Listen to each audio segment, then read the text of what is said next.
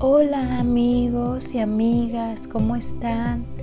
Espero que hayan y estén teniendo un bonito día. Yo los saludo desde lo que parece ser un septiembre nublado, soleado y lluvioso. Agradecida sobre todo con la vida, con Dios universo, por darme la oportunidad de estar viva, de respirar y poder ver cada día ese precioso manto azul que nos cubre y del cual también agradezco ser testigo todos los días.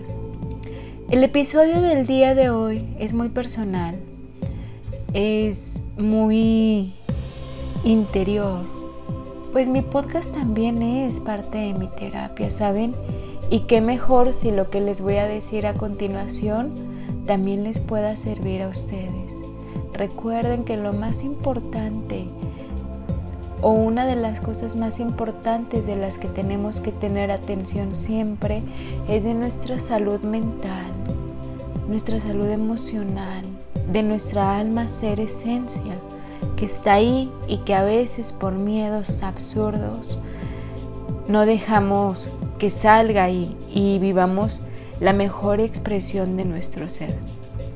Pues bien, Hablaré sobre una situación que me toca, que me duele y de la cual también agradezco haberla hecho consciente.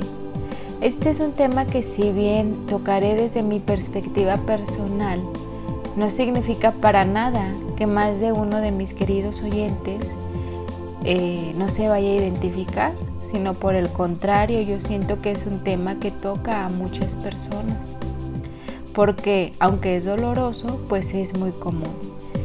En el episodio del día de hoy hablaré sobre la herida de abandono. ¿Qué es? ¿Cuáles son sus características? ¿Y cómo y cuándo se puede producir esa herida?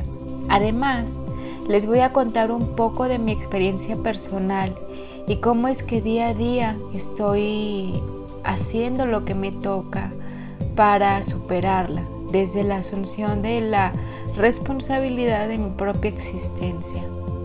Según la psicóloga Anamar Orihuela, ella dice que las heridas de la infancia primero son varias, la herida de abandono es una que yo hablaré porque es la herida con la que yo me identifico, pero bueno, las heridas de la infancia se desarrollan en lo que ella llama el cuerpo emocional, eh, fundamental en cada uno de nosotros, en nuestra parte más instintiva, impulsiva e irracional, pero en toda dualidad, la parte de oscuridad e instinto y también la parte de luz, de armonía, que es más sutil, que es hermosa y que es perfección. Entonces, lo que ya les había dicho en episodios pasados, está el falso yo y el yo. El cuerpo emocional, según señala Namar, nos permite sentir dolor por lo que nos lastima para movernos y cambiarlo, y al mismo tiempo nos hace apreciar lo hermoso de la vida. Pero entonces, ¿cómo es que se nutre ese cuerpo emocional? Anamar nos dice que hay una serie de nutrientes básicos, fundamentales, que debemos recibir desde el vientre de nuestra madre. Son tres, afecto, pertenencia y estructura.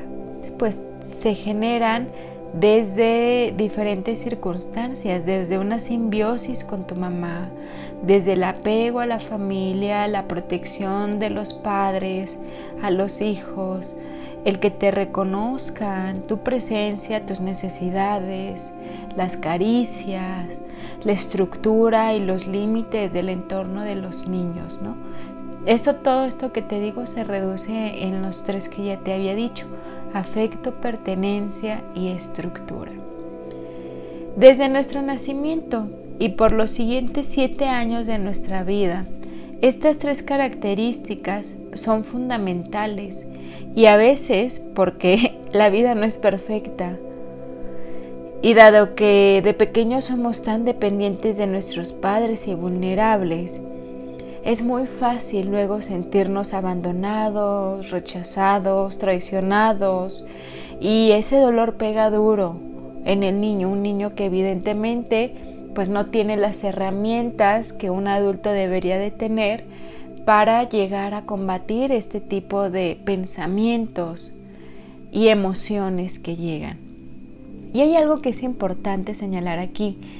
Muchas veces estas heridas no se producen por falta de amor, sino que la verdad es que concuerdo con Anamar, dice que muchas de esas heridas se producen por la ignorancia en los padres, por su incapacidad y falta de conciencia sobre lo vulnerable que puede llegar a ser un niño. Y yo añadiría que es derivado de vivir en el propio dolor inconsciente, derivado de vivir en la no responsabilidad, en la no asunción de las riendas de tu vida, en, en decidir no ser tú el capitán de tu barco. Y entonces a raíz de ciertas conductas de los padres hacia los hijos, nos encontramos con pensamientos de este estilo. Seguro mis padres no me abrazan porque algo está mal en mí, no soy una persona valiosa porque mi padre no quiere verme, no soy importante y por eso tal vez mi mamá no quiere jugar conmigo. Entonces, dado que los padres, con su afecto, su tiempo y su presencia, nos dan un hermoso espejo cuando están ausentes, nos miramos evidentemente desde un espejo roto. Básicamente, para un niño no ser visto por sus padres y la ausencia de seguridad, afecto y protección son como estar en peligro de muerte. Es sobrevivencia pura y siendo niños como fuimos, no tuvimos herramientas alguna para salir adelante solos. Y entonces Generalmente las decisiones que tomamos como niños son de tres tipos. O, te tomas el papel de rescatar, te tomas el papel de evadirte o te tomas el papel de llamar la atención. Si rescatamos, pues nos convertimos en los padres de nuestros propios padres.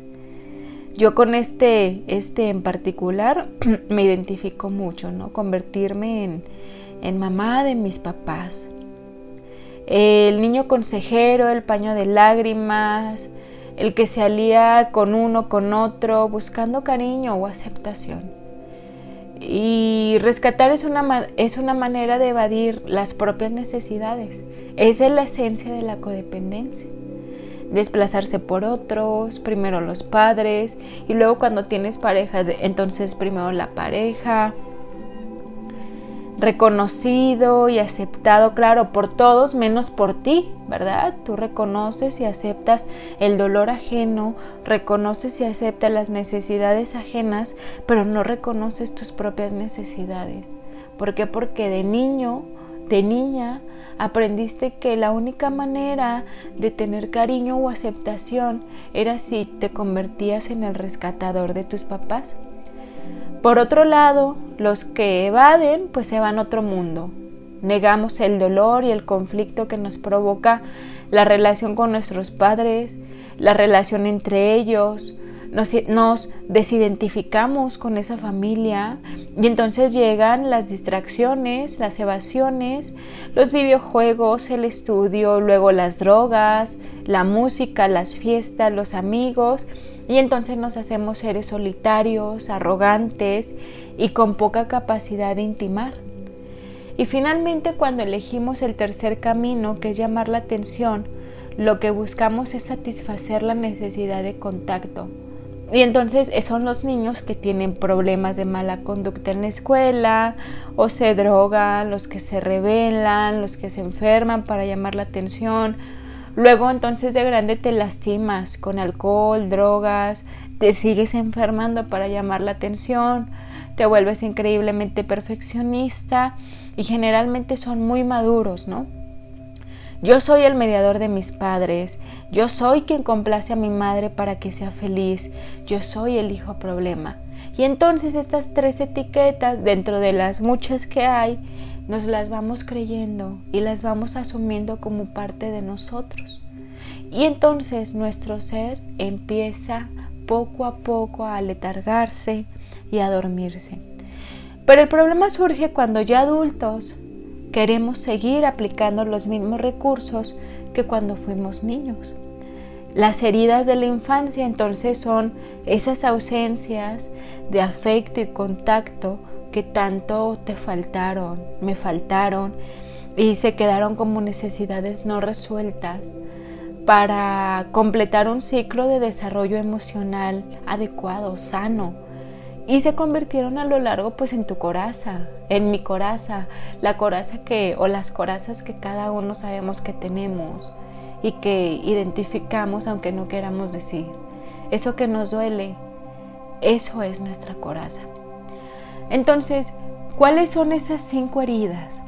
Según Liz Bourbeau, eh, una gran, gran conferencista, y yo diría que la mayor voz en, en esto de las heridas de la infancia, nos comenta que hay cinco heridas y las quiero hablar muy brevemente de cada una y después quisiera explicarles y, hablar sobre la herida que yo identifico más, más predominante en mí que la herida de abandono. Bueno, las cinco heridas son la herida de rechazo y la máscara que utilizan estas personas, su coraza, es la de ser un huidizo, ¿no? que huyen eh, la segunda herida es la herida de abandono y la máscara que utilizan es la del ser dependiente. La tercera herida es la herida de humillación, su máscara es la de ser un masoquista. La cuarta herida es la herida de traición y la máscara que utilizan estas personas que tienen la herida de traición es la de ser controladoras. Y la quinta herida, la quinta herida es la herida de injusticia y su máscara es la de ser rígido. Brevemente entonces explicamos cada una. La herida de rechazo se presenta desde muy temprana edad, por ejemplo, cuando un bebé tuvo la experiencia de, ser un bebé no deseado. La persona que huye es aquella que duda de su derecho a existir y que parece no estar completamente encarnada. Y entonces Lisburgo dice que las heridas lo cual a mí me, ha sorprendido increíblemente, se pueden ver en, el cuerpo. El cuerpo te habla y porque el cuerpo es muy sabio y el cuerpo que está conectado a tu ser, lo único que quiere es que sanes. Entonces, generalmente el cuerpo de una persona que tiene esta herida de rechazo es una persona que parece que le falta alguna parte del cuerpo, ¿no? Eh, que son muy delgados, o si bien no son tan delgados, pues a lo mejor tendrán poco de algo, que, en serio sí, pues parece que les falta alguna parte del cuerpo y el cuerpo parece incompleto. El surgimiento de la herida, según Liz, se da desde el momento de la concepción y hasta el primer año de vida, porque no sienten el derecho de existir. Y esta herida es provocada generalmente por el progenitor del mismo sexo, entonces, una persona con una herida de rechazo tiene un cuerpo contraído, angosto, delgado, eh, sus ojos son pequeños y pareciera como que siempre tuvieran miedo. La segunda herida, la herida de humillación, surge entre el primer y tercer año de vida y el sentir es una carencia de libertad, una sensación de humillación debido al control del progenitor. Entonces utilizan la máscara del masoquista, ¿no? Que les gusta sufrir. El progenitor que origina esta herida de humillación es el que se hizo cargo del desarrollo físico del niño, por lo general la madre. Esta máscara, la del ser masoquista, son aquellas personas que, bueno, entregan a todos los demás para buscar amor a través de ese medio, pero pues entonces se van a topar con personas que no los valoran, porque ellos no se valoran y, demás. Estas personas tienen un cuerpo grueso, rollizo, eh, de cuello grueso, abombado, generalmente tienen tensión en el cuello, en la garganta, en la mandíbula y en la pelvis y un rostro redondo. Sus ojos son grandes, son redondos, abiertos e inocentes como los de un niño. Generalmente las personas con herida de humillación utilizan mucho lo de ser digno, indigno, merecer, no merecer y tienen un carácter de, tender a avergonzarse a sí mismos o, o de que temen avergonzar a los demás. No les gusta ir deprisa, conoce las necesidades que tiene, pero las ignora, prefiere enfocar, enfocarse en otras personas. Lleva una carga emocional pesada sobre la espalda y controla a los demás para evitar la vergüenza, ¿no? Se considera maleducado, desalmado, cochino. La tercera herida es la herida de traición. El término más importante con el que se asocia es la fidelidad, cumplir compromisos, ser leal, devoto.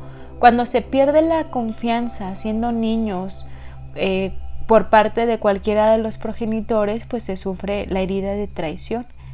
Esta herida surge entre los 2 y 4 años de edad y se vive con el progenitor del sexo opuesto. Esto significa que su apego al progenitor del sexo opuesto es demasiado grande, lo cual más adelante va a afectar a sus relaciones sexuales y afectivas. Estas personas tienden a comparar sin cesar a su pareja con el progenitor del sexo opuesto o se crean numerosas expectativas de su pareja para compensar así lo que no recibieron de ese progenitor. La cuarta herida es la herida de la injusticia, que pues surge de la falta de apreciación, el reconocimiento y el respeto de los derechos y el mérito de cada uno. La verdad es que las heridas en general son súper interesantes y creo que son una herramienta fundamental si en verdad quieres llegar a la matriz de, de lo que se originó dentro de ti desde pequeño. Y porque además y bueno, tomando por ahí esta información de Liz, me parecería adecuado, si ustedes así me lo pidieran, yo hacer un capítulo especial dedicado a las cinco heridas de la infancia. Y claro, tomando como base un libro precioso de Liz Bourbeau que se llama Las cinco heridas que te impiden ser uno mismo. ¿no? Es un libro increíble y pues es justamente de donde tomé la, la información. Si así lo quieren, si quieren que les haga un capítulo sobre las heridas de la infancia, con gusto y, encantada lo hacemos. Y bueno, pues finalmente la, la, quinta herida, la herida con la que yo me identifico es la de el abandono, ¿no? Liz nos dice que abandonar a alguien es apartarse de él, es dejarlo, es no desear tener que ver con él. La diferencia con el rechazo es que en el rechazo te repelen para no tenerte junto a ti, pero en el abandono la persona se aleja, se marcha para distanciarse temporal o definitivamente porque hay un no puedo, no puedo hacerlo. Las personas que tenemos esta herida experimentamos una profunda falta de comunicación con el progenitor del sexo opuesto te convences de, que tu padre o madre, según sea el caso, no, no le interesas. Y también la persona que sufre esta herida puede sufrir la herida de rechazo. Las personas pueden, y es importante decirles, tener una, varias o todas las heridas, pero no todas se expresan en el mismo grado de dolor. Es complicado, pero eh, hablar de esto, pero quienes tenemos esta herida de abandono tenemos una máscara de dependencia. Y entonces el dependiente cree que no puede lograr nada por sí mismo y por tanto tiene necesidad de alguien más como sustento. Los ojos tristes y grandes apuntan a este tipo de herida. Y entonces, pues bueno, si les hablo un poquito de mi experiencia, van a entender por qué, por qué tengo esta herida que es algo doloroso, como les comentaba al inicio de este capítulo, pero que bueno, me sirve, me sirve como no tienen idea hablarlo, expresarlo, dejar fluir las emociones que, que desde tiempo atrás se crearon y perdonar, ¿no? Perdonarme a mí. Y por supuesto, pues ya he perdonado a mis padres, a mi papá en específico. Yo fui una... Bueno amigos, no les miento, tuve que parar un poquito la grabación porque bueno, les digo que es algo doloroso para mí. Ay, pega, pega. Pero aquí estoy, tratando de ser valiente y de que a quien le guste y le sirva esto, ojalá, ojalá que lo tomen y se liberen. Pues bien, ¿qué fue lo que a mí me originó esa herida de abandono? Yo sentí que mi papá no me quería, no podía estar conmigo, pero pues en específico que no quería estar conmigo que de alguna manera desde que mi mamá se había embarazado de mí, él nunca me deseó, nunca deseó que yo hubiese sido su hija. Les estoy diciendo todo lo que yo sentí, Y, y por qué se originó. No quiero decir que esta sea la verdad, porque además, ¿qué es la verdad, no? Entonces, bueno, desde mi experiencia personal, yo sentí eso, sentí que mi papá no pudo hacerse cargo de mí y, bueno, lo que sí pasó fue que mi mamá llevó el embarazo, mi embarazo, sola, sin el apoyo de, de mi papá. Mi mamá me tuvo también por ahí sola y se hizo cargo de mí alrededor, hasta que yo tuve alrededor de cuatro años. A los, yo no había conocido nunca a mi papá, yo para ese tiempo pues no, el contacto que tenía como tal era con mis abuelitos, a quienes amo profundamente, con mis tías, con mi mamá, y yo pues yo ni en miras de, de, saber que, que yo tenía un papá, ni siquiera sabía que era tener un papá, ¿no?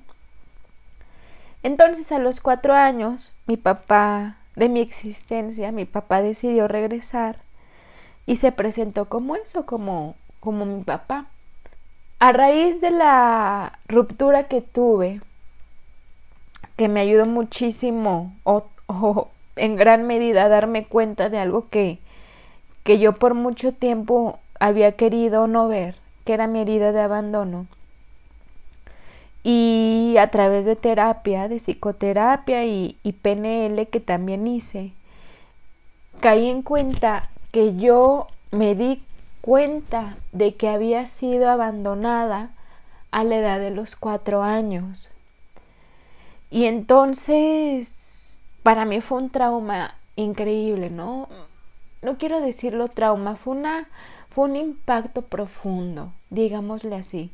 El caer en cuenta por qué había tenido una relación de dependencia emocional con mi pareja por qué había caído en ese asunto de la dependencia emocional. Yo quería entenderlo. Y, cuando quieres entender algo y si te abres a la oportunidad de que tu ser se exprese a través de ti, y si te abres a la oportunidad de que vida, Dios, universo, hable, hable y tú escuches, la respuesta se te va a presentar.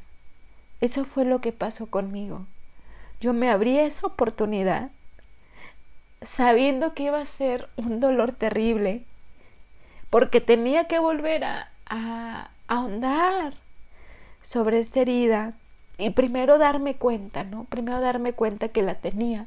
Pero yo ya estaba dispuesta a asumir la responsabilidad de mi vida. Yo ya estaba dispuesta a saber qué era lo que me pasaba y sobre todo quería entender por qué el asunto este de la dependencia. Entonces, hay que recordar que la causa principal de cualquier herida proviene de la incapacidad de la persona para perdonar lo que se ha hecho a sí misma o lo que ha hecho a los demás. La herida de abandono es importante porque significa también que te has abandonado a ti mismo sabes que has decidido no intervenir o que abandonas a los demás, las situaciones o los proyectos. Entonces vas por ahí dándotelas, quienes tenemos la herida de abandono, como de seres súper independientes, porque lo que más nos importa que la gente sepa es que somos seres independientes. Y entonces dejas cosas o haces cosas para que te dejen y estar solo, ¿Por qué estar solo? Bueno, pues porque dices, porque tú te, tú puedes hacerlo todo contigo. y, hasta cierto punto entonces tampoco confías en los demás, ¿no? Y porque cuando lo haces, eh, estás vibrando desde la necesidad para que las otras personas te den la atención.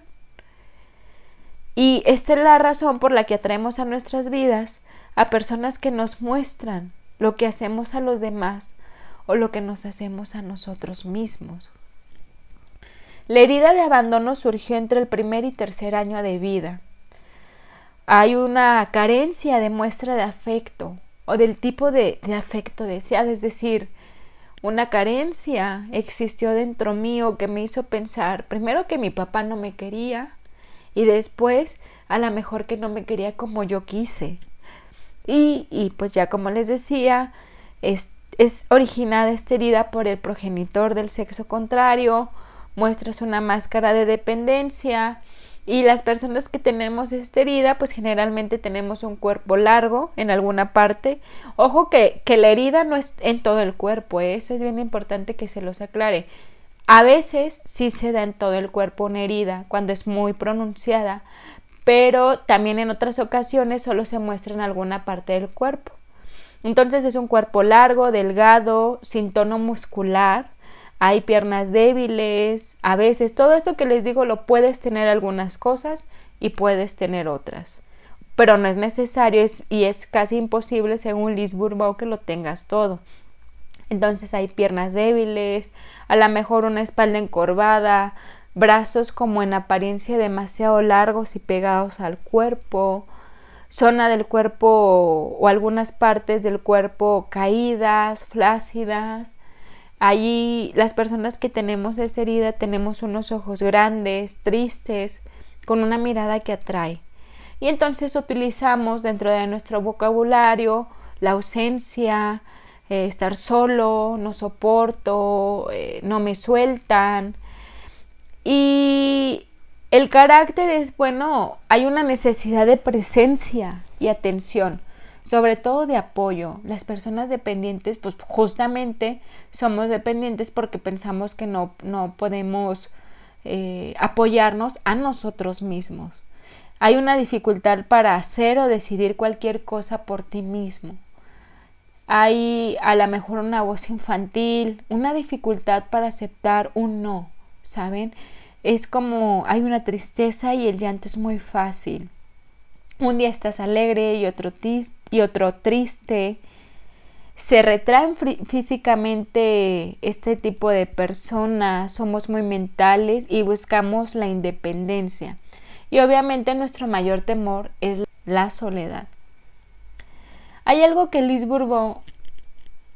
mm, dice y que bueno es, es base fundamental de su, de su pensamiento en relación a las leyes espirituales que explican que el ser humano, hasta que no viva una experiencia en el amor, deberá regresar a la tierra para experimentarla.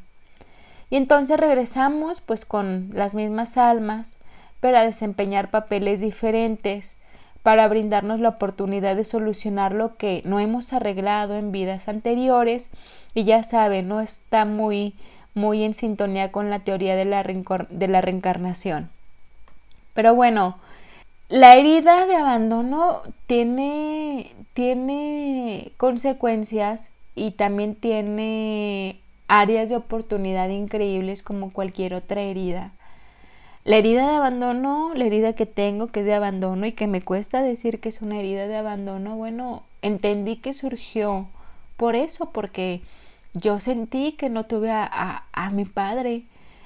Eh, de cierta manera yo lo sentí desde muy muy pequeña porque hay que, hay que recordar siempre que de pequeños llegaremos a ser lo más sabios que, que podamos ser, ¿no? Y ojalá que de grandes también se, se presente esa misma oportunidad. Pero en pequeños pues estamos en potencialidad.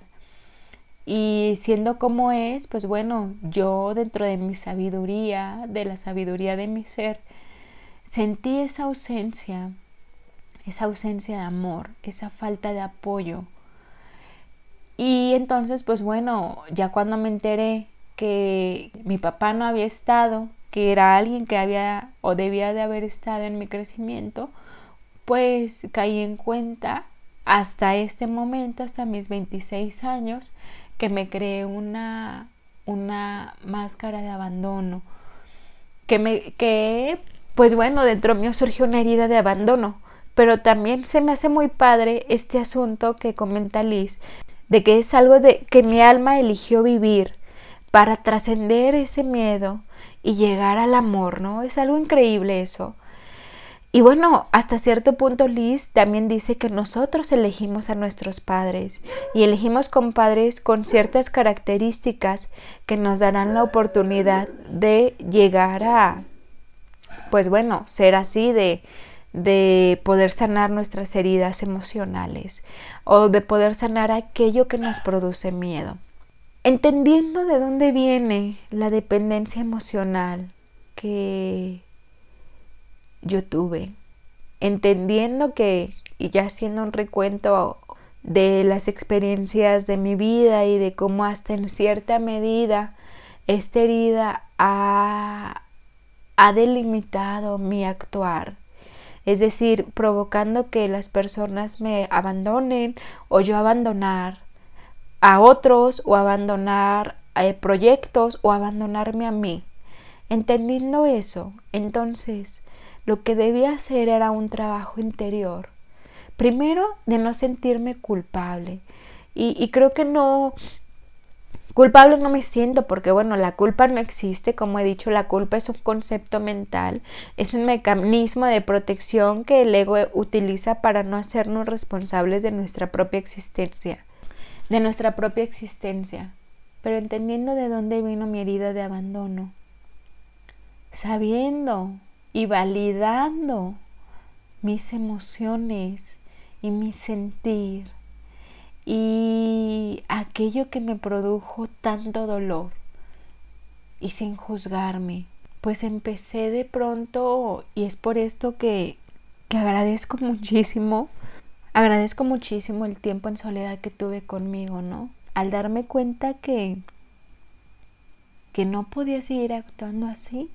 Ahora bien, si de todo lo que te he dicho tú, mi querido amigo, mi querida amiga, te identificas con esto de la herida de abandono y a lo mejor tengas cierta herida de rechazo, déjame primero decirte que todo está bien, que no debes sentirte culpable de absolutamente nada porque además la culpa no existe la culpa solo existe en nuestro falso yo.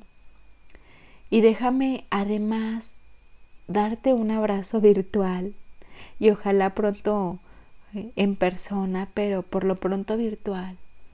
Y reconfortarte y decirte que es posible sanar esa herida y es posible crear la vida que tú quieres. La dependencia tiene pues niveles, ¿no? Hay, hay niveles de una toxicidad increíble, pero pues de todos modos la dependencia en cualquier nivel nunca es buena. Y no lo es porque el poner tus necesidades, tus sentimientos, tus emociones, tus pensamientos y tus acciones en manos de otros es algo que es muy doloroso para nosotros que somos los dependientes. Es algo que, que duele en el fondo, porque al final siempre existe ese vacío que no se llena con nada, porque crees que son las otras personas quienes de alguna manera te van a dar la felicidad que por tantos años has buscado, ¿no?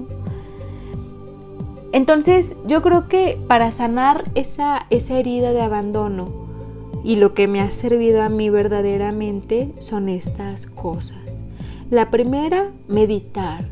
Darme el tiempo y la oportunidad de sentarme conmigo a solas en mi cuarto, en presencia de mi ser, observar y observar mis pensamientos que ese es el fin de la meditación. Una vez que te das la oportunidad de meditar y observar y descansar a esa eh, mente loca que no para. El segundo paso es hacerte ver lo importante que eres tú y crear en ti un sentido de responsabilidad. Es decir, saber que nadie es responsable de tu vida más que tú, que nadie te va a poder hacer feliz nunca si no lo eres tú, que nadie te va a poder amar como tú mereces ser amada si la primera persona que no se ama eres tú. Ese es un segundo punto, darte la importancia que mereces. Un tercer punto sería deja de ver las necesidades ajenas y empieza a ver tus propias necesidades emocionales. Tú no eres responsable de las necesidades de otras personas. Tú eres responsable de tus propias necesidades y eres de ti de quien debes cuidar primero. Porque si tú no estás bien, no vas a poder estar bien con nadie. Eso te lo aseguro. Y yo creo que el cuarto punto es entender que también mereces tus espacios de soledad. Que si te quieres ir un viaje para ti solo, para ti sola, que si quieres estar un día en tu casa contigo mismo, que si quieres ir a alguna actividad en el campo contigo mismo, es fundamental para nosotros dependientes que lo hagamos, porque eso nos va a sanar y eso nos va a dar la oportunidad de entender que la sola presencia de nuestro ser es suficiente para llenar nuestras propias necesidades afectivas. Porque es así como te lo digo, nada de lo que busques afuera jamás va a poder llenar lo que tú necesitas buscar dentro. Y entonces tienes que volver y entender a tu mente entender sus prejuicios y no juzgarte. ¿Por qué me siento mal cuando no le doy la atención a una persona? ¿Por qué me siento mal cuando una persona no me da su atención? ¿Por qué me es tan fácil abandonar proyectos que al inicio me, me interesaban? ¿Por qué actúo como actúo? ¿Sabes? Eso es conocerte a ti mismo. Eso es meterte en tu papel de ser una persona independiente emocionalmente. Ay, sí, y yo diría en vez de independiente ser autónomo, de saberte valioso, de saberte valiosa y de saber que tú eres la única persona que va a poder cubrir sus propias necesidades y apetencias. Y que una vez que te das a ti tus tiempos en soledad que son necesarios, ahora sí, poder compartir desde el equilibrio con los demás. Tú te lo mereces. Mereces dejar de la dependencia atrás. Es algo doloroso, por supuesto, pero no es algo de lo que no puedas salir. Si tú estás dispuesto a hacerlo, si tú estás dispuesto, si tú estás dispuesta asumir la responsabilidad afectiva de tu persona, créeme que ya estamos del otro lado porque de ahí en más la vida se va a encargar de ponerte las herramientas adecuadas para que sanes. Mereces sanar esa dependencia emocional. Mereces entender a tus padres y perdonarles. Yo creo que ese sería de los puntos que les dije de las, de las formas de sanar la herida de abandono. La, la primaria es esa, perdona a tus padres. Perdona al progenitor que crees que te abandonó. Entiéndele y perdónale. Cuando digo entiéndele es no lo juzgues, porque todos somos seres humanos y puede que se nos hayan entregado padres rotos. No los juzgues. No, no, no, no se puede juzgar a una persona que vive en la inconsciencia de su propio dolor. ¿Estás de acuerdo? ¿Cómo juzgas a alguien que no es consciente de que está eligiendo el mal en vez del bien? Si por algo hay mal o bien en esta experiencia humana, no lo juzgues. y no te juzgues a ti. Perdona a tus padres y ámalos. O también, y si tú lo decides, no lo hagas, porque tampoco estás obligado a amar a tus padres. Esto también es falso, es una creencia que nos han dicho que es falsa, tú no estás obligado. Pero si te nace amarlos, excelente. Lo que sí creo que es indispensable es perdonar. Perdonar, porque una vez que perdonas a tus padres, te perdonas a ti por cómo has actuado y después asume la responsabilidad de tu propio ser. Y bueno, pues ya sería todo por el día de hoy. Fue un episodio un poquito emotivo para mí, si le soy sincera, algo algo pues algo complicado, pero bueno, pues estamos haciendo pero bueno, pues estoy haciendo algo que sé que me sana y que ojalá pueda pueda ayudar a otros. Y bueno, finalmente quisiera por ahí concluir este episodio con una frase hermosa de Eckhart Tolle que dice así: Yo no soy mis pensamientos, emociones, percepciones y experiencias. Yo no soy el contenido de mi vida. Yo soy vida.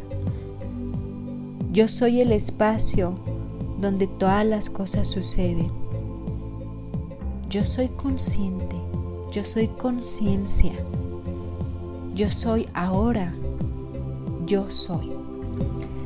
Y bueno, bueno, pues si les gustó el episodio del día de hoy, deseo pedirles me apoyen compartiéndolo con amigos, familiares o con aquella persona que ustedes sepan que les pueda gustar.